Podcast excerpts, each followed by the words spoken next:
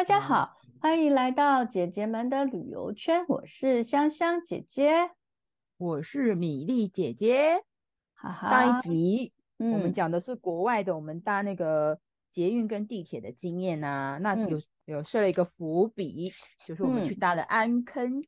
嗯、安坑轻轨这个热腾腾的新通车的呃呃那个叫大众捷运系统。所以我们今天的。呃，节目就来分享一下那个搭安坑轻轨的经验，是还蛮有趣的。呃，之后的下半段我来讲，因为因为我搭了安坑轻轨嘛，我们就在那个轻轨车上跟一对夫妻 聊到，他就说他个人推崇淡海轻轨，所以米粒姐姐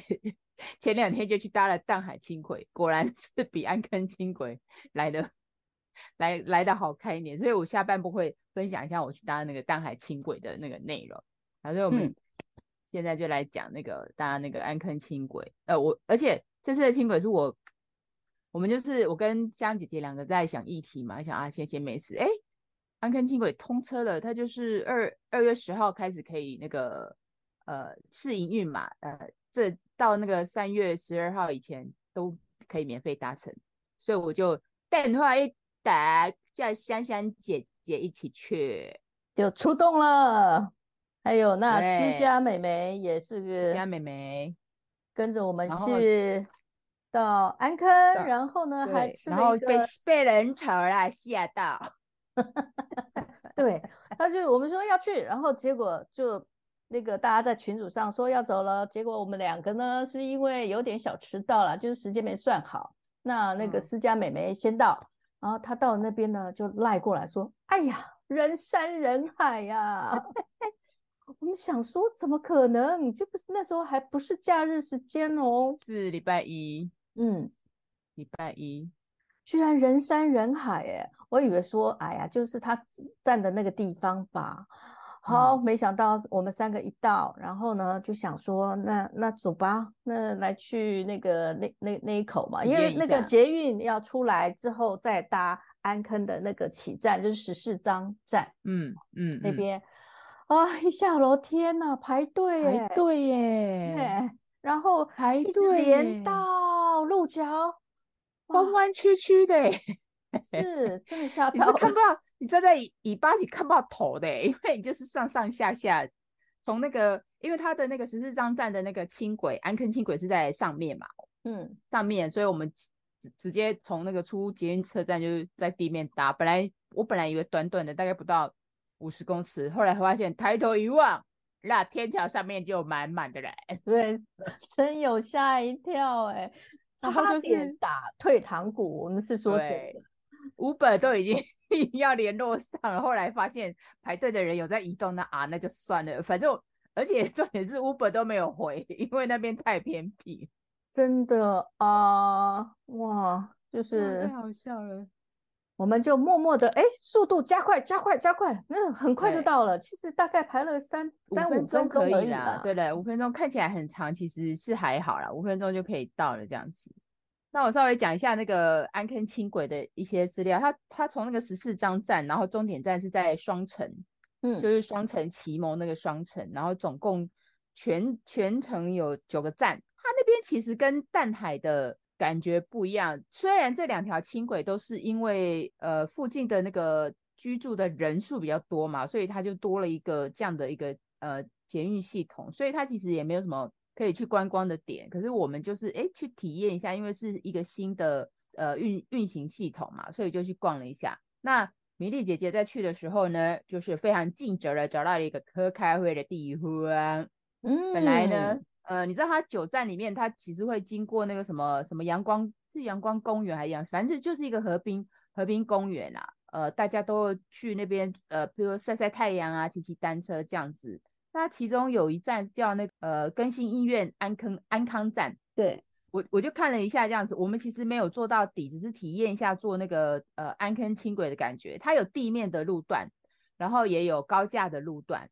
然后轻轨跟捷运不一样，轻轨其实是需要等红绿灯的，所以我们在搭 安坑轻轨的时候，我就蛮讶异的，有等了一下 红灯，是，这也是真的，我也有吓一跳。然后，嗯，那个红绿灯，然后轻轨跟那个交交通工具是一样的，它可以在同一个平面上。对对对对，那我跟大家来科普一下，大家会觉得我像我们那天就在讲说，哎，那轻轨跟捷运有什么不一样？如果你简单的。呃，以运量运量来讲的话，捷运是要给比较大的运量的人，比如说呃，可能呃，台北有那个板南线啊，板桥带呃到南港那种很大量的，就是每次上下班的一堆人的，有大运量、中运量的。然后轻轨的话是比较少运量的人，可能可能不会超过几千人，就是所以他去的地方会比较呃偏远一点，譬如说安坑就是比较新店边边啊，然后淡呃淡海的轻轨就是比较。靠近那个淡水那一区，它不会集中在呃人潮比较多的地方。那当然这个不是绝对的，因为高雄轻轨它就是在那个是市中心里面，所以不一样。那比较特别的是，为什么轻轨跟捷运不一样？他们就是说，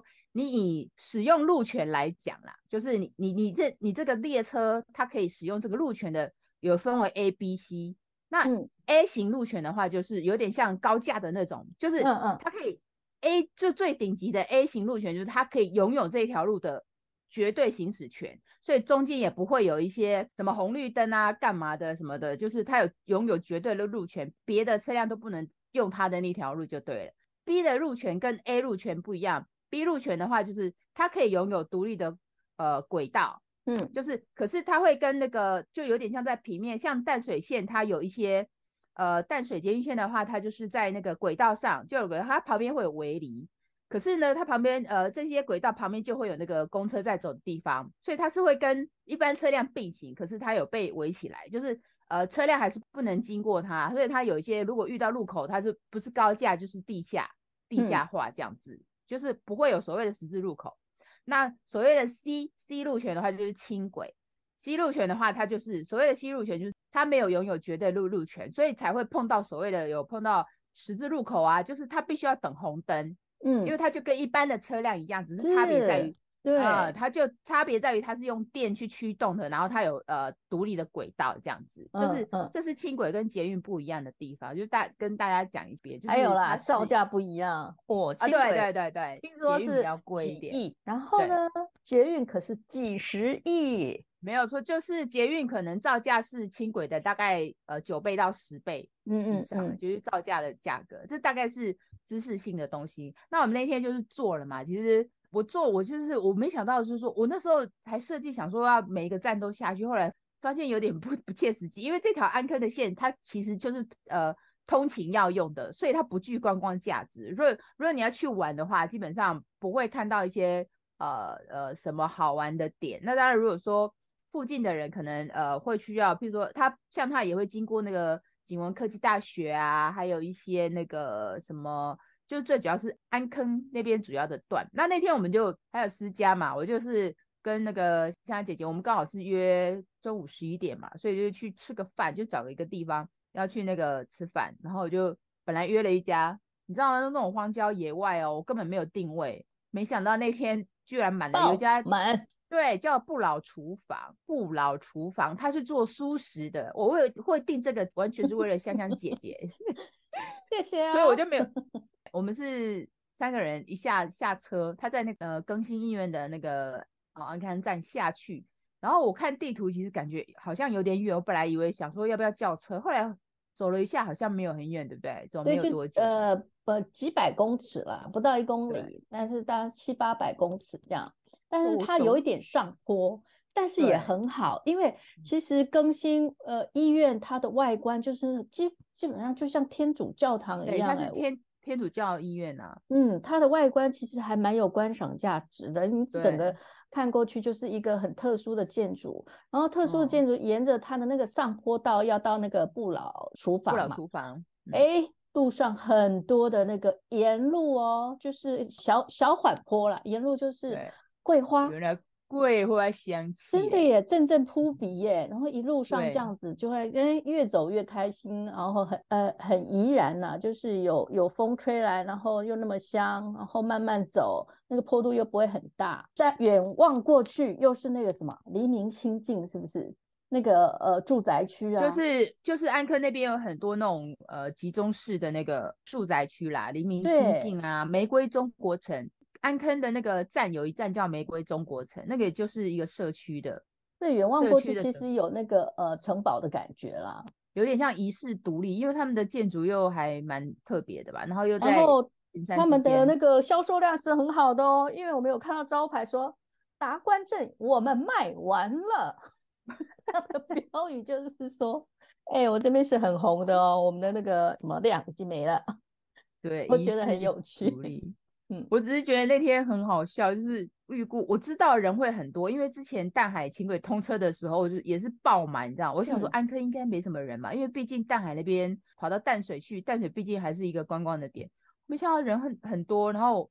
那个我跟香香姐姐两个人说，这些这群人到底 是在哪里来？然后就被盲猜。我说，难道都是退休人士吗？才有时间去那个看一下那些，就是逛逛，呃，闲闲没事就去坐坐那个轻轨啊，坐坐轻轨去那个体验一下这样子。然后我们那天看一看，嗯，确实。也是大约就是那样年纪的人在搭乘，所以我们就不断的寻找说，一定有年轻人，一定有年轻人。看到一个年轻人说，哦，你看那边有一个，哦，那有一个小孩，就是要意图反驳说，根本不是只有退休人士，好吗？这样。对啊，结果后来我们就是不老厨房没位置嘛，所以我就觉得，哎，它有两层楼，哎，很惊讶。然后我们就，哎。还好，立马它隔壁有另外一家那个咖啡馆，好吧，那问一下，哎，结果有位置，去的话还颇令人惊讶哈，因为它有个小花园，是，然后里面的一些音乐啊，还是就是它还是用呃 CD 的耶，嗯，然后呃也是大约 几零年代的歌曲，是蛮有怀旧的感觉啦，然后架上的译文式的那个书，其实你就会觉得进到另外一个空间里面了。啊，它很悠闲，嗯，可是它也有另外一个时光的感觉。对，它那边的话，其实只有青石啦。我们去的时候还好，我们早去，因为后来好多 多那个食物都没有了嘛。对，就是送上来说最后一份。对，它的位置很好，它就在那个不老厨房那边，那家小小的可爱的咖啡馆叫暖暖小日阳。大家如果有那个下次有机会的话，可以去。那边喝个咖啡，我觉得还不错。就是最主要，它是那边气氛还蛮悠闲，然后它是它有室内跟户外，户外就是一个小花园呐、然后那天也是满座啊。那我觉得就像刚刚香香姐讲，里面它有放一些轻音乐，其实聊天呢、我们三个三个人就在那边聊天，聊聊聊聊到后来，哎，居然也快要吃晚饭，可以那么聊，聊到天黑。没错，试营运的时候没有到很晚呐、啊，就是大概六点就结束了。它试营运这一个月。是每天十点到晚晚上六点，如果大家去做的话，其实可以呃注意一下时间。那当然到时候如果正式营运的话，它可能会到晚上，就一样就是六可能六点到那个晚上大概十一点就都有正常的营运时间是这样。所以呃结果我们在走路的时候呢，就是有看到有另外一个扛棒叫运动羹汤，运动有关运动羹汤的故事，可以请香香 姐姐来讲。好的，其实我们跟。呃，思佳姐姐其实还有另外一个群组啦，叫做喝汤四人组。那我们呃这四个人呢，发起人叫做一个也是上过我们节目的 Teresa 呃美眉哈，哈，她那时候就说，哎，那个我们这样年纪了，应该要保养了。你知道，我跟我的一一些朋友去过一个地方哦，那个汤太神奇了，那个汤叫做会讲话的汤。啊，什么？怎样？会讲话的汤，我们就觉得好神奇。后来呢，就是我们就约了约，大家就去吃哦，一试成主顾。这我们这四个四位呢，就是 Teresa，然后思佳，我还有那个呃佑佑姐姐哦，我们四个人就去吃。为什么叫会讲话的汤呢？就是它其实你喝了以后，你就会不断的讲话，因为它其中就会含了一些中药。因此，喝的人呢，身体就会很暖和，然后就会其实有有一点微醺的状态，你就会不断不断的讲话。嗯、好，这个我们喝的地方其实是在呃台北市的新义路，可是事实上它的缘起就是刚刚米粒姐姐说到了，其实就在我们安坑这边。对，哎、它它叫运炖羹汤。它已经有名到你看这么远的地方，当时候还没有。还没有轻轨的时候，大家都是开车上去的耶，因为就是追求它那个很特别的那个，就喝了以后，然后可以、嗯、呃让自己身体的状态好一点的那那种汤，就是一种一种养生汤啦。其实对，熬非常久，而且我我我米粒姐姐可以稍微讲一下，我我本来很想加入他们的喝汤联谊会，后来我试了一次，我实在是没有办法。因为那个味道我再没有办法接受，可是就是他们固定每个月都会去，可见其实都是补，就是把它当成补汤来喝，其实也也不错啦。那这个发源地就是在安坑这边。那当时候我们要去找那家餐厅的时候，哎，呃，往上一台运炖羹汤在那边，哎，可是另外一头也有一个叫做福慧羹汤，最后都会闹双包就对了。对，好像听说是亲戚关系啦。对，那嗯对，但是目前我们喝的就是在市区的会讲话的汤，这样没错。为什么？我来讲讲一下，强调一下，以我这个第三者观察，为什么呃香香姐姐会讲它是会讲话的汤？因为他们几个人喝完之后都有反应，就是反映你身上的一些应该怎么讲？就像香香姐姐说，她就会睡觉，对，她就是 在那边狂睡猛睡。对，它其实我喝过，它是有一点点的酒味，可是不是那么明显。呃，据说据说喝完那种汤之后，就身体会有一些反应，然后可是每个人反应不一样。然后米米粒姐姐因为那天其实没有喝完全部的汤，基本上要喝完全部的汤，可是它是一一大锅汤起来的嘛，那你就用那个小碗去舀嘛。然后通常像姐姐她们都会喝个三四碗，米粒姐姐那天大概只喝一小碗，就不敢再喝了。因为我很怕会发生思佳美眉的那个状态，因为思佳美眉她第一次说，她喝完之后就是在回家的路上就是一直抓兔子，大家知道抓兔子的意思吗？我就不用讲的太明显，就一直抓兔子这样，然后我就被她吓到，我就不敢喝。可是每个人状态不一样，可是呃，香香姐跟思佳美眉讲完就说，他们就感觉身体会很放松，嗯，就整个有点像那种。不至于像打通任督二脉，可是他会觉得整个身上的压力就会呃会疏解，我不知道是不是这种感觉啦，就是你们喝过的人，嗯，确实就变得很轻松，然后好像很好睡，对不对？没错，对我啦，我就是因为他们那个呃就知道有人会有这种 嗜睡的反应，所以他其实就像通铺一样，就是。椅子，然后你这样倒倒在那边也没关系。通常我都是喝了喝了以后，然后就那个就睡过去了。然后等他们要离开的时候，我 才又醒过来。所以常常会追不上他们说话的那个内容的那个速度。我，我这个可以作证。我去的时候，他大概像姐姐喝了第一碗之后，他整个人就趴在那边，然后我们沿途一直聊天，他还继续睡，他就在那边睡睡睡，睡到大概我们要离开，他才清醒过来。他也是反正会会睡觉的汤了，对对对。可是他这家生意很好，可见这个汤其实是自有它迷人之处啦。大家如果去那个做安坑线，可以去那边呃呃要预约一下，因为他生意很好。没错，如果大家可以去尝一下会说话的汤，喝一喝。嗯、对哦，我觉得大家安坑有两件事，我觉得我那天的两个经验，我觉得要分享出来，非常好笑。然后其中一件就是我觉得要赞美一下那个香香姐姐，因为她真的是社社交型人才。然后我在搭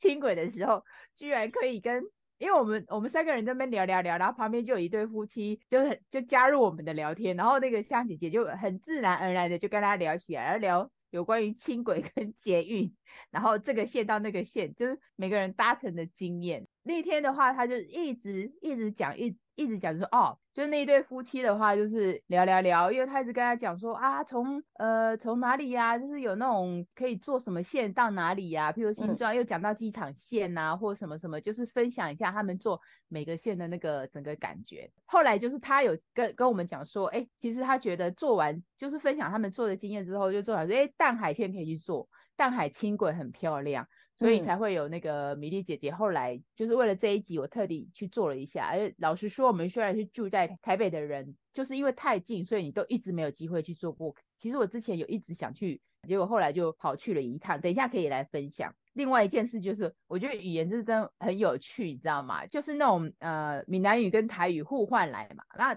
平常讲口语化的闽南语就会觉得很自然，可是你碰到那种地名的时候，你就觉得翻译起来会很好笑。尤其可以展现在那个捷运或那个轻轨的地名。我们就就在路 在捷运上讨论说某一些轻轨车站的地名，呃，譬如说，因为我们的那个大众捷运系统上面都有四个语言嘛，就是英语、中语，然后客语跟闽南语嘛。没错。那你就会你就会很习惯听到说，哦，譬如说那个安坑站就会讲是安坑，就反正安坑英文跟中文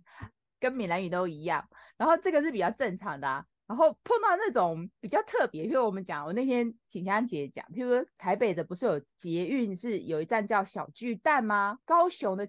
高雄的捷运，哎，捷运还轻轨，捷运有一个有一站叫巨蛋，对，巨蛋中文讲起来很就很正常嘛。然后你就脑筋转到要用闽南语讲的话，你就会觉得，哎，讲起来好像不是那么好听的。古能古能古能，还是孤单呐？后来好像就是就是说，相对要把它给那个正常化一点，就是叫孤单。但是可是你知道，当时候 曾经有叫过对多良能巨小巨蛋，巨蛋叫多良能。对，后来就说，哎，那台北的那个小巨蛋怎么说呢？曾经有新闻这样报道过，那小巨蛋怎么办呢？他们就访问路人，路人说，你，哎，你会讲小巨蛋吗？说，呃，小巨蛋不会啊，巨蛋是大了能，那小巨蛋是细粒的大了能，细粒的大，对，因为大跟巨，巨就是大的意思，对，所以就会觉得，呃，这怎么怎么念？后后来好像是他们就统一还是用小巨蛋这样子去说了，就是接近中文的说说法会比较文雅一点啊。可是我觉得翻起来真的很好笑，到两百岁了，没错 啊。可是你看，像高雄有一个叫凹子底，其实他他的台语他就会有自己的台语的那个说法，凹子底叫做拉玛代。嗯，浪哦、呃，就是陷下去。嗯、其实浪在闽南语讲就是陷下去的意思嘛。然后凹的意思有点陷下去的意思，就就是烂巴 day，，没错。哎，拉玛代，拉玛代，闽南语。所以 米粒姐姐到了淡海这个轻轨，呃，有什么不一样吗？呃，淡海轻轨可以分成那个两条线，一个他们叫绿山线，然后一个叫蓝海线。嗯、然后绿山线比较早通车。就是它其实，在从它的起站是在红树林，那终点站有分别有两个地方，嗯、绿山线的呃终点站是坎顶，然后那个蓝海线的终点站就是渔人码头嘛。以前我们呃去淡水的话，要到渔人码头，其实呃捷运坐到淡水中站的话，其实你还是要搭公车去，因为它是有一段距离了。所以这次淡海轻轨一开通之后呢，你去渔人码头就更方便，而且你可以坐那个轻轨。轻轨去搭乘这个体验，你到渔人码头，渔人码头是淡水很漂亮一个赏夕阳的地方嘛，然后那边它刚好是一个海港区，它跟那个淡水老街的这种海边的感觉又不一样，人潮没有那么多，而且那个渔人码头那边除了有个呃斜张桥，就是情人桥很漂亮以外呢，它整个那个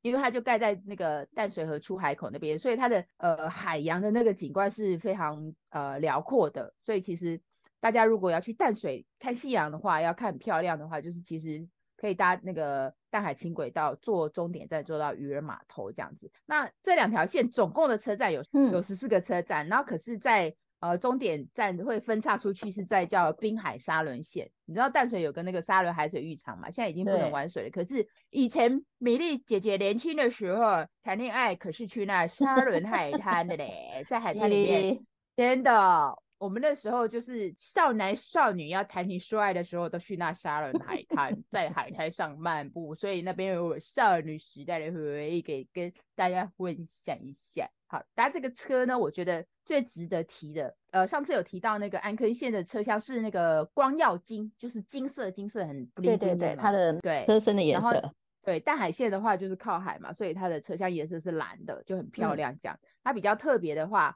呃，我们上次讲安坑，它有一点点装置艺术，它是用萤火虫去做主题。这个淡海线，我觉得跟艺术最有关系的就是我们的很有名的那个绘本的画家基米啊，他专门哦，他是专门为了淡海线画了一个绘本，嗯、就是有一个故事，这个整个主题叫做闭上眼睛一下下，嗯。然后它这个呃装置艺术呢，在绿山线的每个车站都有，所以你起点的红树林站就可以看到有一颗是用铜铸的，它的那个装置艺术都是铜铜去做的。然后它的那个红树林车站，它就有一个是许愿树，嗯，许愿树下面呢就有那个呃一个小女孩，小女孩是整个列车里面的主角，所以呢你在呃沿途都会看到这个小女孩，就很可爱的小女孩。你知道基米的绘本其实这种很童趣的，然后非常梦幻的。然后呃，每个车站都有。那我觉得，如果你有时间，你可以嗯，每个车站都去看一下。如果没有时间，其实车车子经过的时候，你就拍摄一下也可以这样子。它的这个特点呢，我觉得最值得呃讲的话，就是其实呃，米粒姐姐在前前几天有用那个我们的 IG 有发那个呃现实动态，就是有一个呃对吧？那个香香姐有看到嘛？她就是有一个小女生，基米这个绘本的那个小女生主角。他就真的是坐在那轻轨列车上面的椅子上，他就其实就焊在那里啦。那个雕像是不会动的，可是他旁边有空格嘛，所以很多那个乘客就很喜欢去坐那个小女孩的旁边，就你就觉得很可爱，而且好比较有趣的，他的所有的雕像的话，眼睛都是闭着的，就很符合他的这个艺术的那个主题，叫那个闭上眼睛一下下，就是你可以体验。它最主要还是体验它的整个意境，譬如说它每一站呢寓意都不一样。譬如说红树林站是许愿树嘛，所以它的一个文字的呈现就是有有时候祈求希望美梦成真，然后也会祈求厄运可以远去，所以它的小女生是做祈祷状的。哦、那当然有一些呃，它有一些譬如说它的那个他在淡水行政中心站呢，他他的意境就是呃有时候摇摇摆摆啊，然后就可以让你随波逐流，所以在那个淡江。大学站啊，它就是它的文字的意思，就是有时候告诉你，有时候慵懒随性啊，有时候是活力跳跃的整个的呃感觉。所以其实很多基米的粉丝啊，基米会的粉丝啊，循着那个基米的路，对，哦，对，去走，这样它呃绿山线是一个车站都有，所以有些人是专门是为了这个装置艺术去去看的，嗯，就我觉得还蛮我我觉得喜欢基米的绘本的话，其实可以去看这样子。然后你到那边，我那天是没有每一站都下去啦，然后我就直接坐到终点站渔人码头。渔人码头的话，我看地图本来以为很远，我还问说，哎，我是不是要坐公车？其实不用哎，你走路走路大概走五分钟就可以走到渔人码头的这个整个那个堤防边了。所以其实大家它是叫蓝色公路，